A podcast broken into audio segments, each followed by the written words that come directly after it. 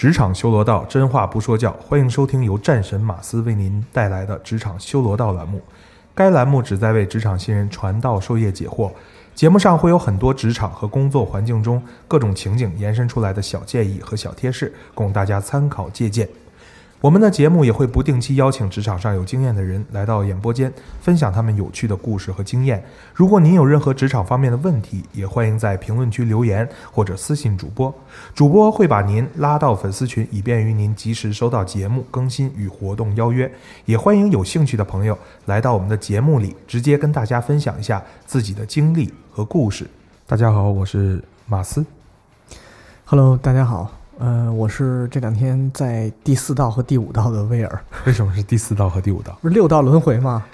我最近被击沉到第四道和第五道了，啊所以第四道、第五道应该是，呃，恶鬼道、恶鬼道和那个什么 畜生道，畜生道，对对对我这两天就是在第四道、鬼畜的，状态哎，是吧？对对对对对，嗯，主要是因为工作太忙。对，最近一直在忙一些嗯重要的事情。明白，好的。那我们今天的话题呢，就是要跟大家交流一下如何告诉你的家人你做什 你是做什么工作的。啊，那我们之所以会启动这个话题，是因为，呃，从主播个人的一个自身体验来讲的话，我觉得其实威尔还好点儿，因为我是在做业务口。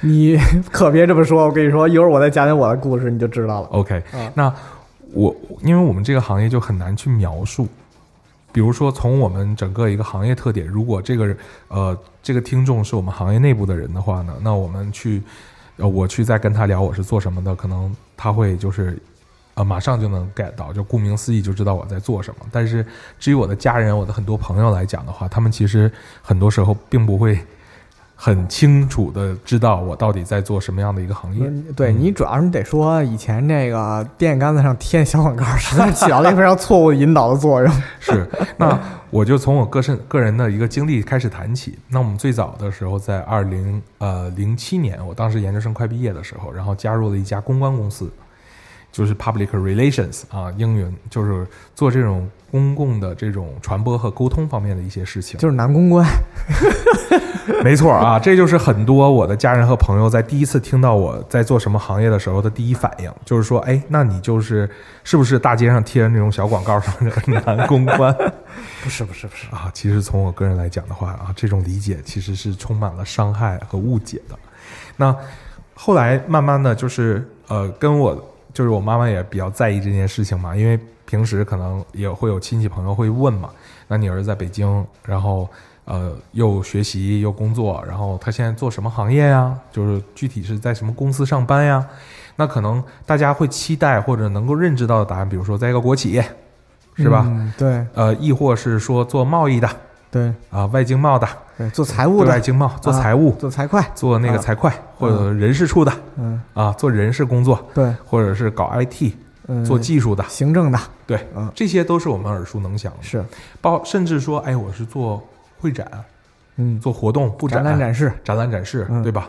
这些还有就是说，在汽车公司嗯，管生产、管制造，对。或者是管卖卖车的对，销售销售销售。啊，这些都好理解。嗯。但是从我们这行业来讲，我们更类似于叫咨询行业。嗯。咨询其实至于中国人来讲，它就是一个舶来品嘛，嗯，就大家可能很多时候就理解和意识不到。是。然后我妈妈就是说，她会帮我粉饰，也不能叫粉饰，包装一个名词，嗯。就是啊、呃她是做咨询方面的工作的，嗯。做顾问。啊，大家一听到顾问，就是戴着眼镜，嗯，然后可能穿着老学究的衣服，是吧？然后抱个本本儿，然后中山装，对中山装那感觉了啊。当然也有一种就是觉得说啊，可能是我在电视里边儿就年轻一点朋友就挺觉得电视里边儿很洋气的那些白领啊、精英这么一个状态。所以我们今儿也就是想聊一聊，当你的家人和你的朋友无法理解你的工作的时候，该如何跟他们去交流呢？嗯，嗯。对，这个是个问题。嗯，威尔，你有遇到同样的挑战吗？我也遇到过啊，因为我在现在公司来之前，大哎概我还有五年做过猎头，其实也是咨询行业，OK，它其实也可以被划归在咨询行业。明白。其实你也是在做顾问的那种角色，明白。你要解决的是商业领域当中一些商业项目当中的人才流动的问题，嗯人力资源配置调配的问题。明白，说简单一点呢，就是去有针对性的去挖掘一些各行各业的呃一些中高端的一些人才，嗯呃，再去呃调配到你客户的他们用人的这个需求上面去。所以其实我是在做这个工作，好，所以在因为我也是毕业之后入行就在做了五年这个工作，嗯当时就有好多的亲戚朋友啊，嗯或者是很身边比较熟的一些人经常就跟我说一句话，说：“哎哎，你不是那个负责给人找工作的吗？啊啊，我这儿有一个什么什么人啊，啊，你个你帮我找工作。”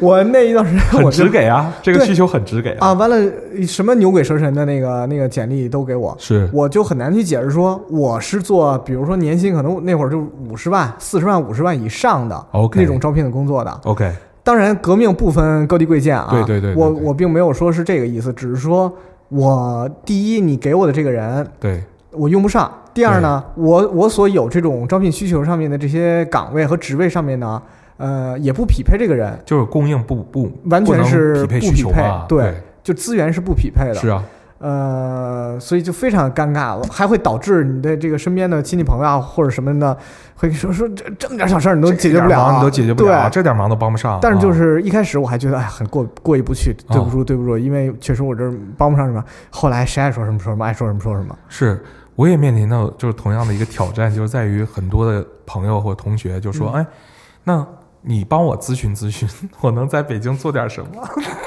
就他会对这个咨询顾问这种行业，嗯就是好像我什么事儿都要能顾问他那他应该找马云咨询去，开淘宝店想干什么干什么，估计就是六度关系嫁不到人家那儿呗，咱们也嫁不了，咱我们也嫁不了。嫁不过去啊。嗯但是我是觉得说，呃，真的去，我我如果很认真的去跟他们聊，其实有时候并不是聊不透，就嗯。或许他们不会看到全景，因为说实在的，对于我来讲，我也不能自信满满的说我能看到我行业所有的一个全嗯。全景，但至少我能做到的是让他们尝试着理解我工作的一些侧面。对，其实你说嗯。到这一点呢，我也有突然就想到了一件事儿啊。其实哎因为有时候你知道，我们对。也会犯一些经验主义的错误。，OK，因为我们有时候也会是你比如你你可以回想一下啊，哎。有没有比如你身边有一个人，哎，嗯，他是做其他行业的，但是真的隔行如隔山。就呃 OK 我身边有一个特别好的一个兄弟，是。他呢是在金融行业，对呃，他以前等于是在券商工作，，OK，呃，后来呢又去了基金公司，嗯嗯、那他最近的这，因为那天我们在一块儿吃饭的时候，我就问他，嗯，我说我说哎，我说那个我想问问你，那个就是能不能买一些基金做理财这件事儿。对，后来他就跟我说，他说我不是做这个的。我我说你不是在那个金融行业吗？我说你这事儿你能不明白吗？所以我们也会犯同样的这种对成见上的错误。对，他说我是做评级和一开始我是做评级，后来我做发债的。就这种事情，是因为我们完全已经在我认知范围之外的。明白？后来他给我讲了半天，嗯，啊、我还是没懂。啊 就是反正我懂了一件事，就是反正这事儿不能找他明白了，，啊他不能嗯提供任何的建议。是。就是有时候因为隔着行业确实会有隔行如隔山嘛，这隔行如隔山。对，嗯，嗯，对，呃，包括你比如说我们身边不也有做法律咨询行业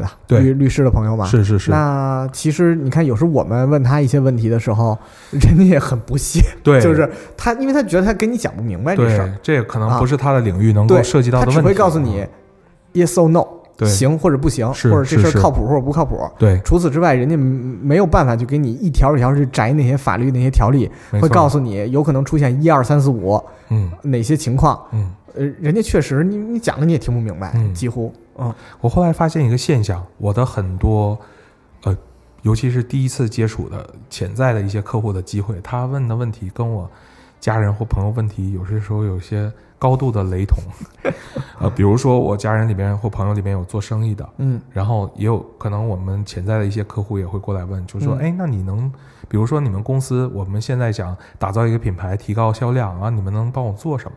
就他问题当然是从需求端来讲很直接，嗯但其实真的对我们去价值去剖析理解的时候，他他们往往需要有一个很长的一个呃怎么讲去理解，甚至是被教育的过程。嗯，而且我觉得有的时候吧，会有一个特别忌讳的一件事儿啊，哎就是呃，有的时候就是我是觉得就是别人可能有人在问我们一些专业领域当中的一些问题的时候，是，比较忌讳就是大包大揽。嗯，比如人家跟你说说，你看能不能威尔，你帮我介绍一个工作，或者说我家里这儿有一个小孩儿，他是学什么什么专业的，嗯你看你能不能帮忙那个问问啊，有没有合适的？对，这个时候我以前可能还抹不开面子，我还不好拒绝，是我现在就会直接告诉他 no 不行，为什么？因为我确实帮不上你明白。啊，我如果我答应你了，我就得争取做到。所以现在大家都要节省双方的时间，是对吧？对，以前你时间告诉他。对，以嗯前你觉得有点抹不开面子，但是现在真的没关系。我觉得行就行，不行就不行，那真的是没办法嗯啊。对，是这样。那接着我们往下去聊，就是真的要去，比如说啊，我们真的愿意花一些时间去给他一些建议，或者是让他去进一步了解我们的时候，那通常你觉得在什么情境下，我们是需要花一点时间给对方做一些解释和介绍呢？那这过年逢年过节的家里聚会，你是不是还是得解释解释？是是是，这个场景是有必要的。嗯，另外，可能要对自己的另一半，如果不是自己同行的话，是不是也要解释解释我当然没有这个烦恼。呃？OK，了解。还有比如说，呃，当有你身边关系比较好的一些朋友哎，啊、来找你帮忙的时候，对，那如果你能帮上他，当然是最好了。是但是如果你帮不上他的时候，你该怎么去解释？是说你是做什么的？以避免别人可能认为你不想帮忙，哎，对，产生这种避免这种误会。嗯嗯那，嗯，那从我的角度，其实我会觉得啊，我可能会抽取抽取我职业中跟他的日常生活能够相关的一些侧面，嗯，去给他举例说明。哎，这是个好办法。就第一个方法就叫枚啊举法，嗯就好比说，呃，你说我是做传播咨询的，你不太懂，但是你肯定有在那个双十一的时候嗯看到了很多广告，嗯然后我就会从一个问题开始，你会关注哪些广告？那比如说我表妹她说，哎，我喜欢看一些美妆类的呀，服装类的。我那我刚生了小宝贝，然后我还要看一些母婴方面的啊等等的这些内容。那我说你你在看这些广告的时候，你会第一时间被什么所吸引？他说，比如说有一些产品，哎，这个推来的海报、朋友圈广告，我觉得蛮有趣儿，嗯。然后看起来很高大上，或者我觉得呃有促销，嗯。我说，那接下来你的看到这个广告之后，你可能要做的一个动作是什么？他说，可能更多要了解这个事儿的评价怎么样，因为在电商角度，我要看到它的评价是如何的呀，有没有很多人在买它，有没有像我一样的这个妈妈有这样的需要，或者有没有像我同龄的女性都很推崇这个产品，嗯包括这个产品的很多功能啊，有没有副作用啊等等的这些。然后我说，那你看完这个呢？我说下单，然后下单之后呢，说你收到这个产品，那有没有售后的一些问题啊等等的，对吧？我说好，所有在这些你做决定之前你所看到的信息内容，都是我们这个行业、哎这样的公司做的。这个就没错儿，就是我自己定义啊，我认为哎。就是说，你要把你专业在做的这件事情，对。用一个非常简单的、直观的、对。清晰的逻辑对，表达出来，你不要用术举。一举例法，对，告诉他你的每一步是。都有人给你安排上了，是。是不是？就这个意思。所以这个是对的，我觉得这个也是我想表达的。对，就比如说到我的这个工种哈，我的这个职业上来讲，其实也是一样的。有时候可能有的时候人家会问对。说，哎，这这个人行不行？我会告诉他对，为什么不行。比如说你可能所学的专业差得太远啊、没错。啊，或者是比如说呃，我们这边有一些职位或者有的我认识的可以推荐的一些岗位上面，人家要求比如说学历的背景是。啊、是，一些软性的一些技能，对你可能得会用什么软件，设计软件也好，数据软件也好，有的时候就是没错，嗯，我觉得你要把背后的这个简单的逻辑讲清楚，对，行是为什么行，嗯不行呢是为什么不行？我觉得要跟人家讲清楚。是的。嗯那这是通常别人问你是在做什么，嗯，然后还会有一个问题顺势而来，说那你们这个行业靠什么赚钱啊？有没有人问过你这个问题？有，我不不赚钱呀，问题是 我不用解释。那可能比如说，至于你之前的顾问行业，就是猎头的那段时间，其实那是要给公司创造创创造那个收入的嘛，要营收嘛。那有没有给别人解释过，你们是通过什么样的方式去创创收？有啊，其实呢，你其实最简单的，老百姓最爱看的就是钱嘛，对不对？对，有时候我就会给他讲说，比如说我推荐成功一个人，哎我收的服务费大概是怎么个比率？是，我从这个服务费里边，我的这个佣金是多少？对对对，我会给他讲一个这个。嗯，但是你知道，有时候也会有一个问题，人家哎就会说，啊，那不就是中介吗？啊，没错啊，后 对，后来你想想，其实一卖房是卖房的中介，卖人也一样是卖人的中介。其实你就是把那个呃供应和需求连接在一起，匹配在一起嘛。对，但是当然了，其实我非常尊重猎头这个行业哈。其实并不是说我找一个人卖过去就那么简单，是的，这里面有太多太多的一些技术环节了。，对，而且你如果你真的是一个有良心的猎头，嗯，其实你还要去对你的客户负责，你还要去对你找的这个候选人负责，是，嗯，以及能够有一个长期稳定的这样一个合作的关系。嗯，其实它就是一个咨询的门类，没错。但是只不过它的测算这个你个人收入的呃模型是这样的是啊，总结一下威尔刚才发言的内容，其实你是在呃，就是自觉的用一种演绎法，对吧这？是第二种方法。对，啊，就是第二种方法，演绎法，就是很多时候所谓的归纳法呢，是大量的现象去提炼去归纳。至于一些，呃，并不是在你所在行业或专业的人，他其实是理解上有难度，而且沟通上是浪费时间的。，那在这种情况下呢，可能用演绎法会好一点哎。你告诉他相近的有首先，我什么类型们？我们的啊整体的结论是什么？那我们在对于我们，比如说以猎头为例，那么我们是通过对于用人的需求方以及人才的供应方进行一个需求和供应上的匹配，进而去抽取佣金。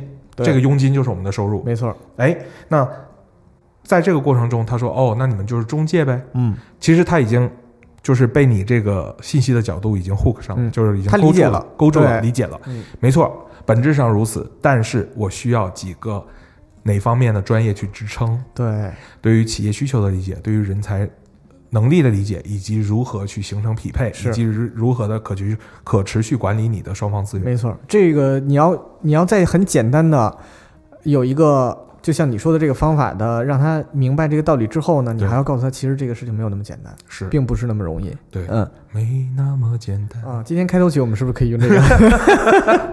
嗯版权，版权的问题需要考虑一下啊。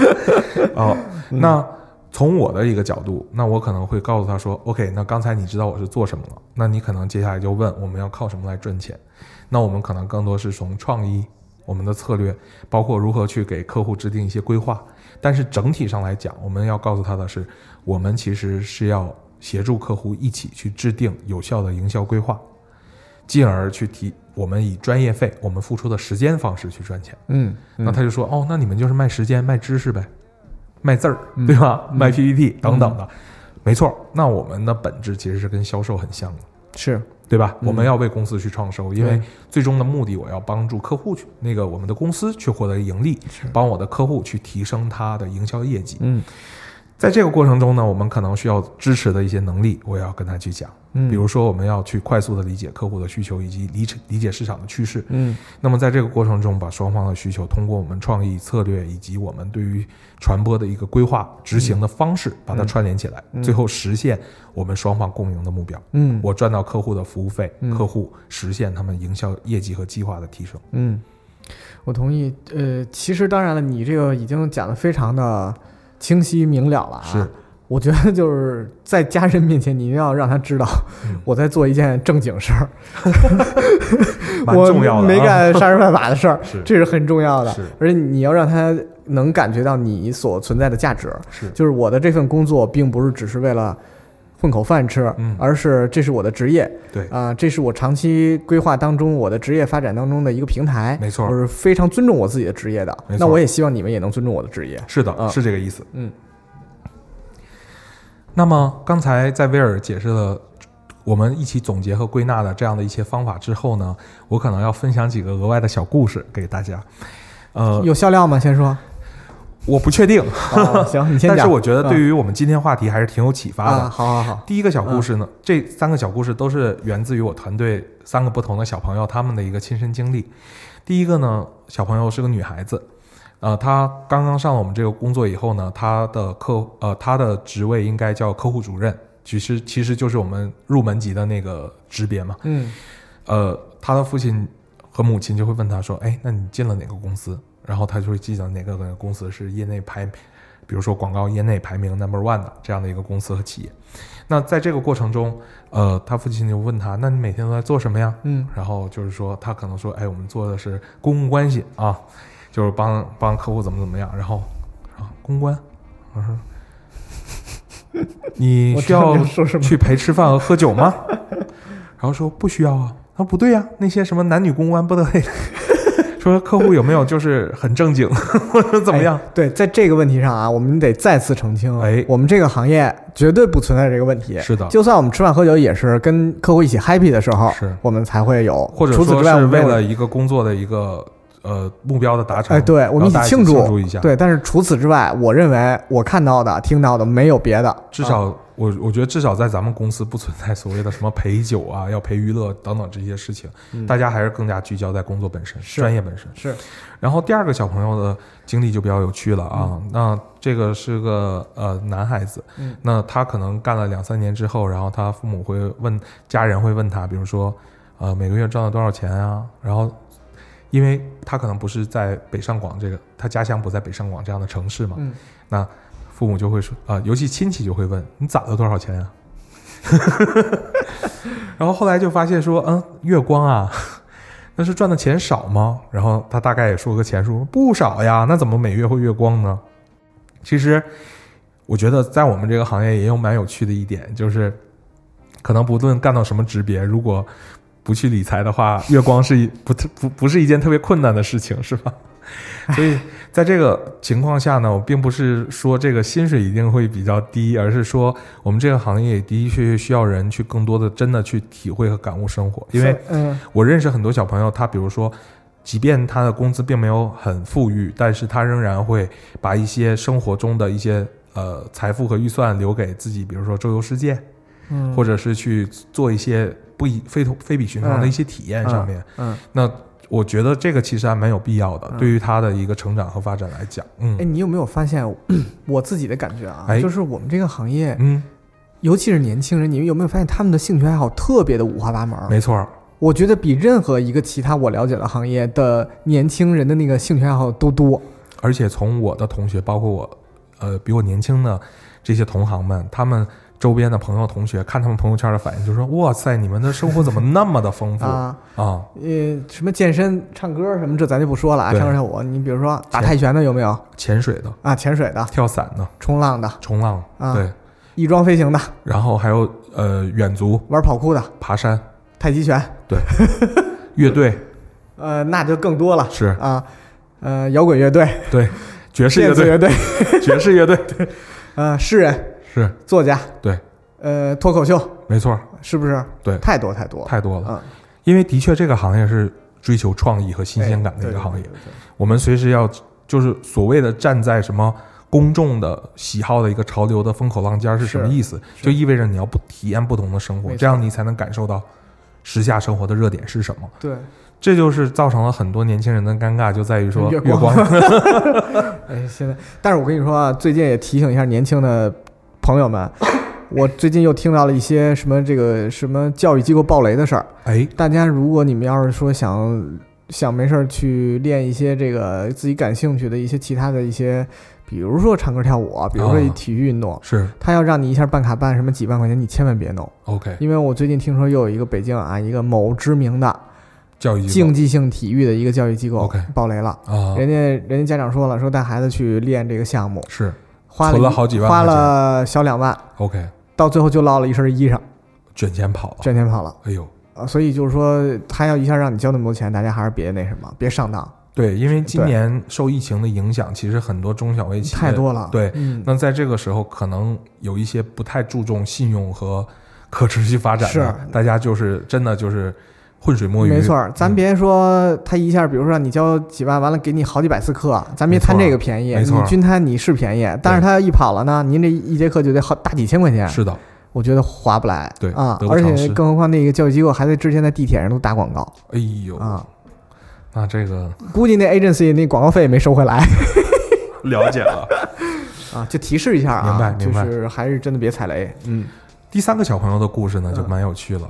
女孩子，然后你可能还认识，就当时被我们誉为我们 team 的锦鲤。哦，哎知道了。那嗯他他父亲，我觉得是一个非就是怎么讲，就是思维啊思想非常活跃的一个人。呃，在他加入这个公司可能不到三个月的时候，他父亲他给我转述他父亲对他说的一句话，就是我觉得你们这个行业是很有趣味的，因为你们是在用一种无形的资产将它去变现的这样一个过程。嗯所以他说你应该重点的去学习和了解这个行业为什么能够发展，并且长持续下去的一个重要的一个背后的原因。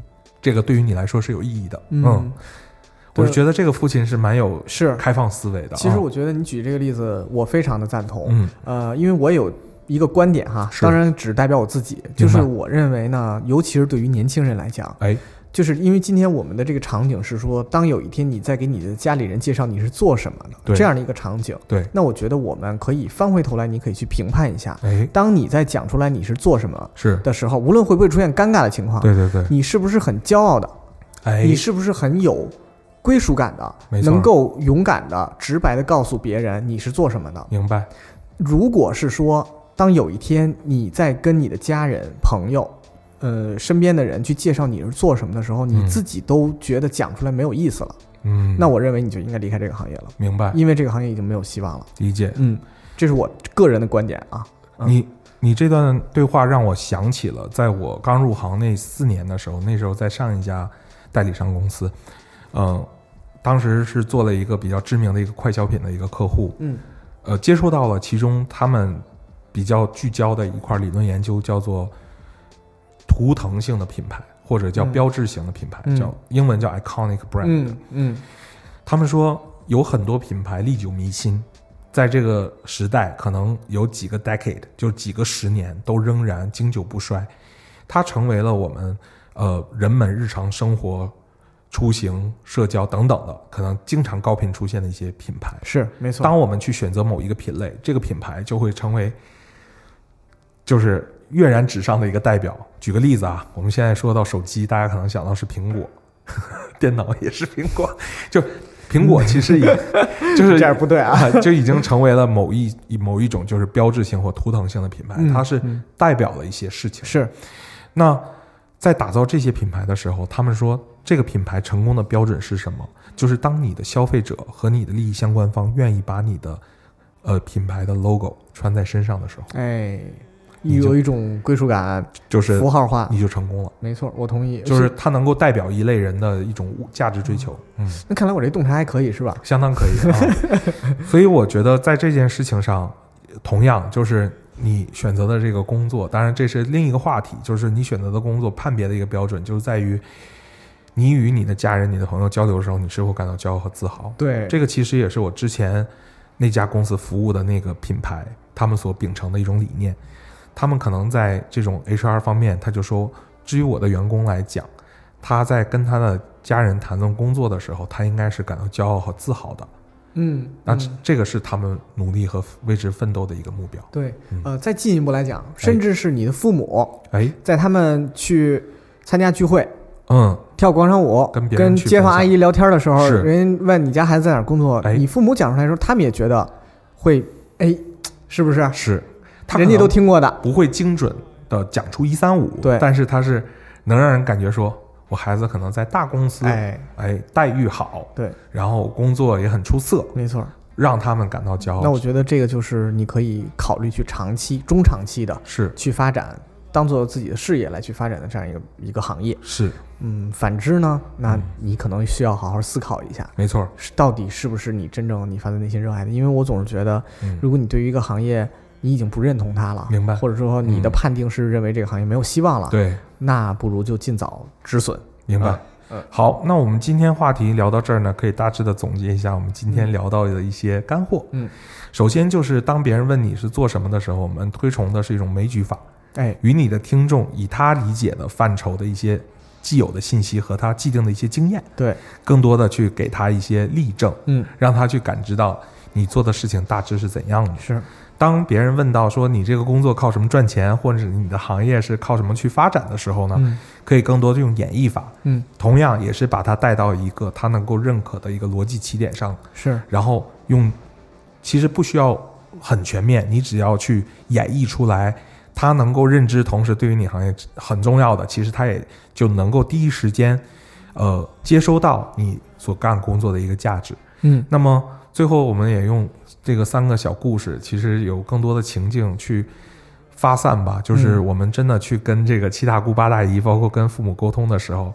我们如何用更加一种有效的方式，嗯，让别人看到说你的的确确是在做一个有意义的事情，是。你自己你也要扪心自问对，是不是很骄傲、很直白的能够讲出来你所在的行业以及你在做什么，没错以，此可以来判定你未来一个中长期的一个职业规划的发展嗯，是不是是对的，这个嗯方向是对的。那如果不是，尽早的去做方向上调整也是 OK 的。在古话里讲得好，男怕入错行，女怕嫁错郎，但是上上错花轿，上那 上是一个嫁对郎。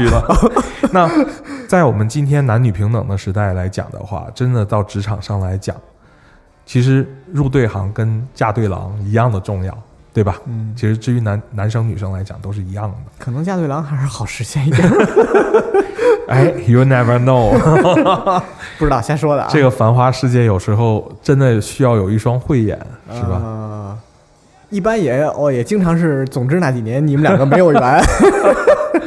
好了好了，再扯就扯远了啊。嗯那今天其实我们这期节目聊到这儿呢，可以暂时告一个段落。